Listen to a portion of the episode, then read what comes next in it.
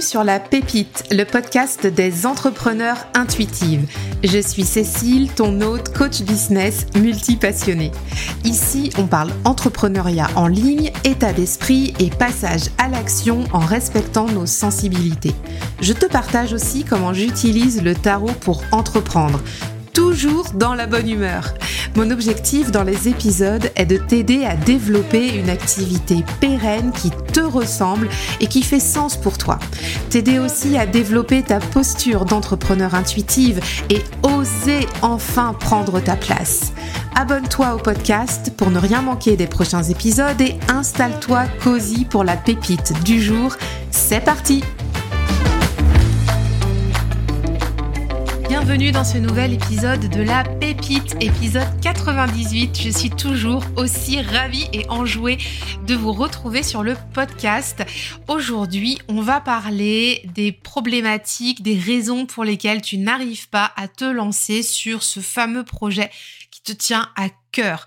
Ça peut être tout type de projet, on s'entend bien, perso, pro, familial, tout ce que tu veux, mais il y a euh, des thématiques qui reviennent souvent dans la communauté des intuitives et celui-ci en fait partie. Et quand on parle de se lancer euh, dans un nouveau projet, aïe aïe aïe, on a souvent des messages, enfin moi je reçois souvent des messages de la communauté qui reviennent et qui me disent je n'ose pas, je ne sais pas par où commencer, je ne sais pas comment prendre le truc, j'arrive pas en fait à démarrer et euh, bah, c'est ça dont on va parler aujourd'hui, c'est de ça qu'on va traiter.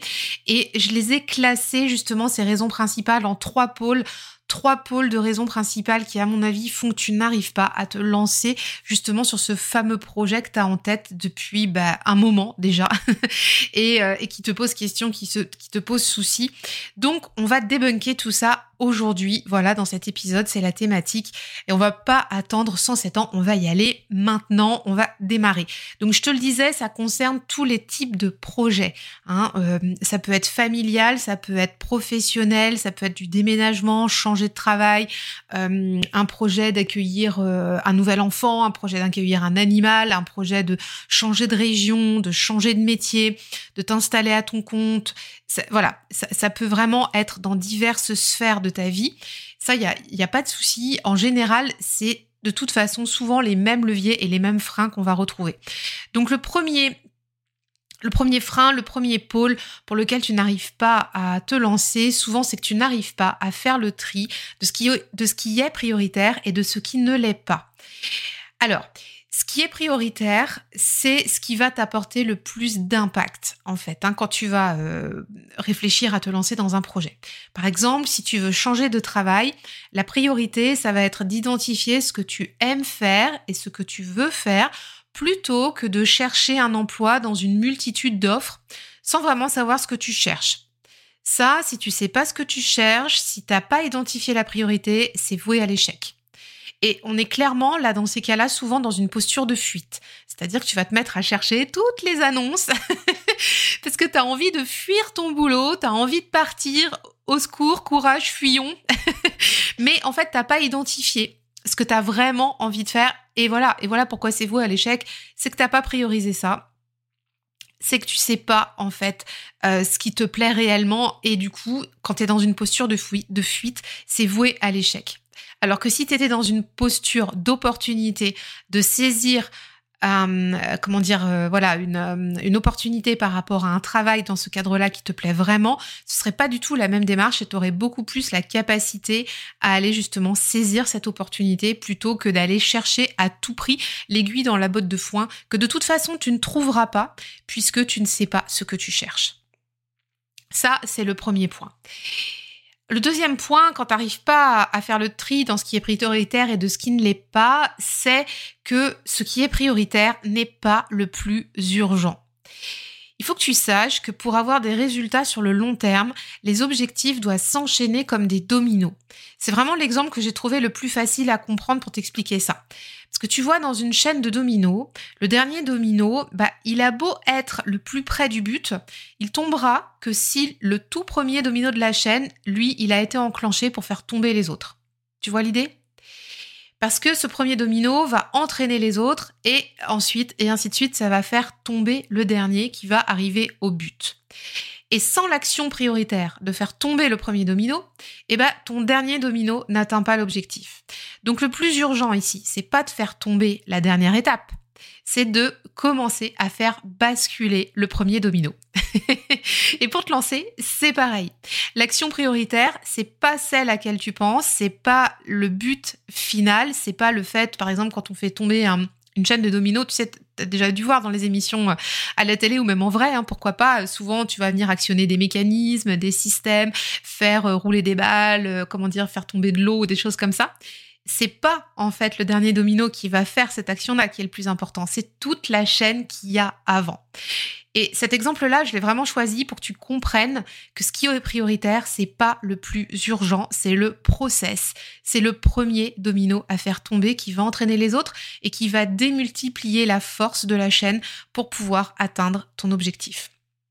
Donc ça, c'était vraiment la première étape, tu vois, d'arriver à faire le tri dans ce qui est prioritaire et de ce qui ne l'est pas. Donc ce qui est prioritaire, je te le répète, c'est ce qui va t'apporter le plus d'impact, de savoir vraiment euh, ce que tu cherches, ce que tu veux faire. Et le deuxième point, ce qui est prioritaire, c'est souvent ce qui n'est pas le plus urgent. Deuxième euh, raison qui fait euh, qui fait donc du coup pourquoi tu n'arrives pas à te lancer, c'est que tu doutes de tes fondations et de ta confiance pour t'aventurer vers l'inconnu.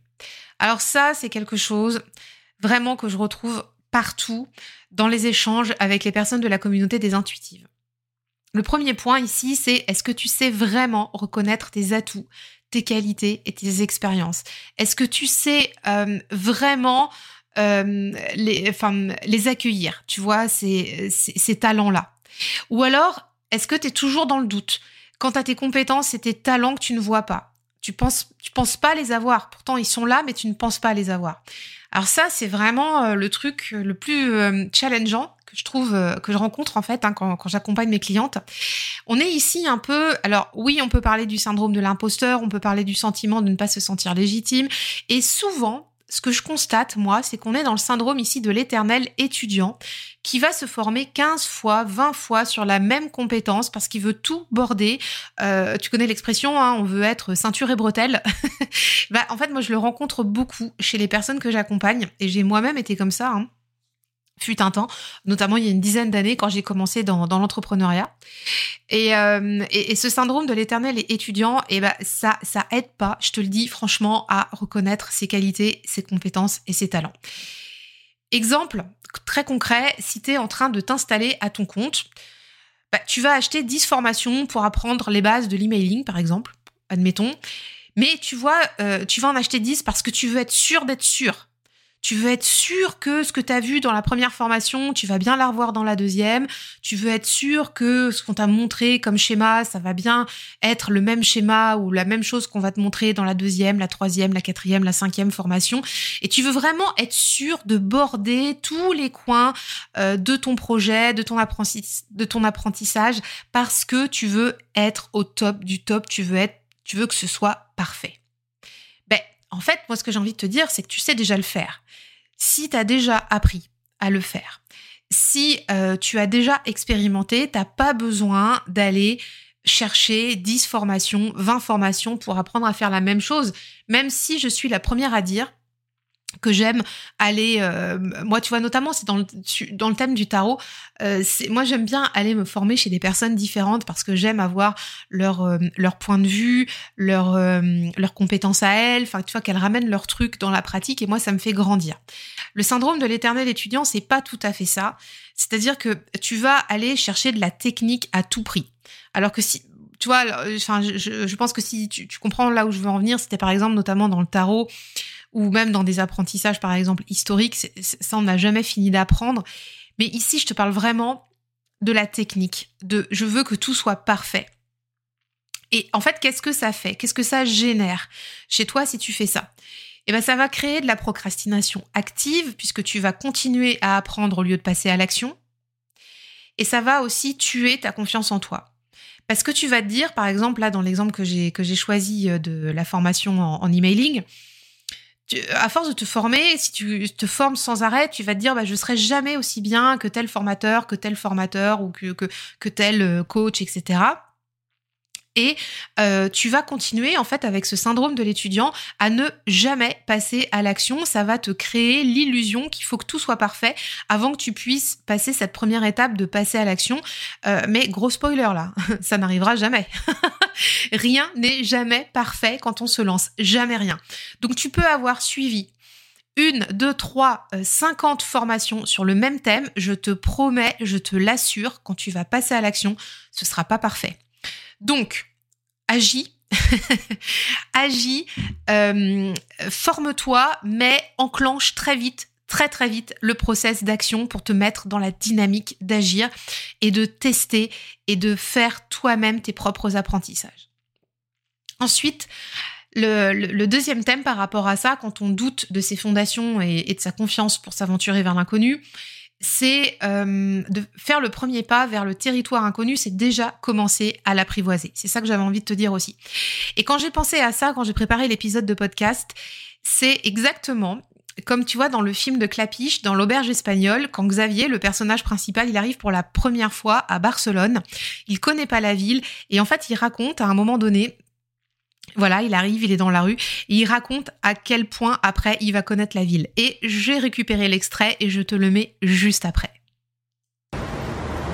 Quand on arrive dans une ville, on voit des rues en perspective, des suites de bâtiments vides de sens.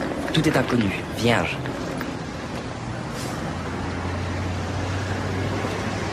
Euh, euh, cahier. Carrère des escudellers blancs. Perdona. Ah, ok. Bien, bien. Me parece, me parece que está al fondo a la derecha. Todo recto. ¿Usted sigue recto? Ahí. Sí, para abajo. Ah, d'accord, gracias. Voilà, plus tard, on aura habité cette ville. On aura marché dans ces rues, on aura été au bout des perspectives, on aura connu ces bâtiments, on aura vécu des histoires avec des gens. Quand on aura vécu dans cette ville, cette rue, on l'aura appris 10, 20, 1000 fois. 10, 20, 1000 fois.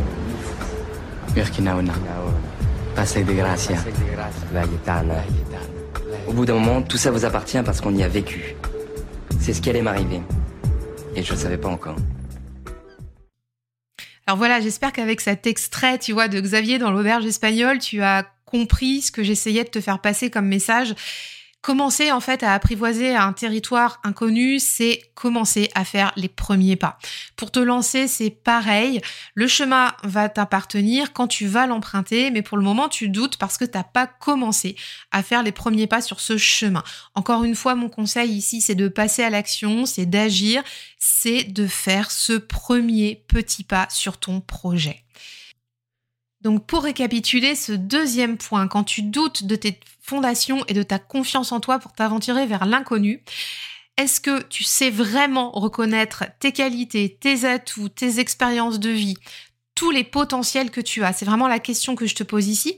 Si tu as aussi euh, des questionnements par rapport à ça, je te mets le lien en note de l'épisode. Tu peux aller réécouter l'épisode de la semaine dernière. On a parlé de lightwork, de mettre ses potentiels en évidence. Donc ça, ça peut faire écho aussi.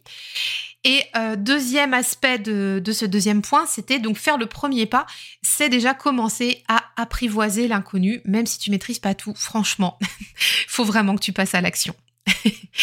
On passe maintenant au troisième point qui fait que bah, tu n'arrives pas encore à te lancer, c'est que tu n'as pas de plan. Clairement, tu n'as pas de plan et la base ici pour se lancer dans un projet, quel qu'il soit, c'est d'avoir un plan d'action et de définir des objectifs. Pour définir des objectifs, il y a une technique qui est très simple, que tu connais certainement, ce sont les, objectifs SMART.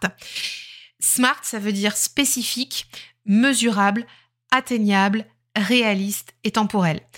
C'est quelque chose que j'utilise énormément dans mon quotidien, dans, mon activité professionnelle, mais pour le perso aussi. Et je vais t'expliquer un petit peu là juste après la démarche. Par exemple, tu vois, si tu souhaites déménager, dans, si c'est le projet que tu as actuellement et que justement t'oses pas te lancer, tu sais pas trop comment chercher les annonces, t'es un peu trigger avec ça, avec le planning, enfin c'est un peu brouillon, t'hésites, t'as peur, tu te sens pas à l'aise.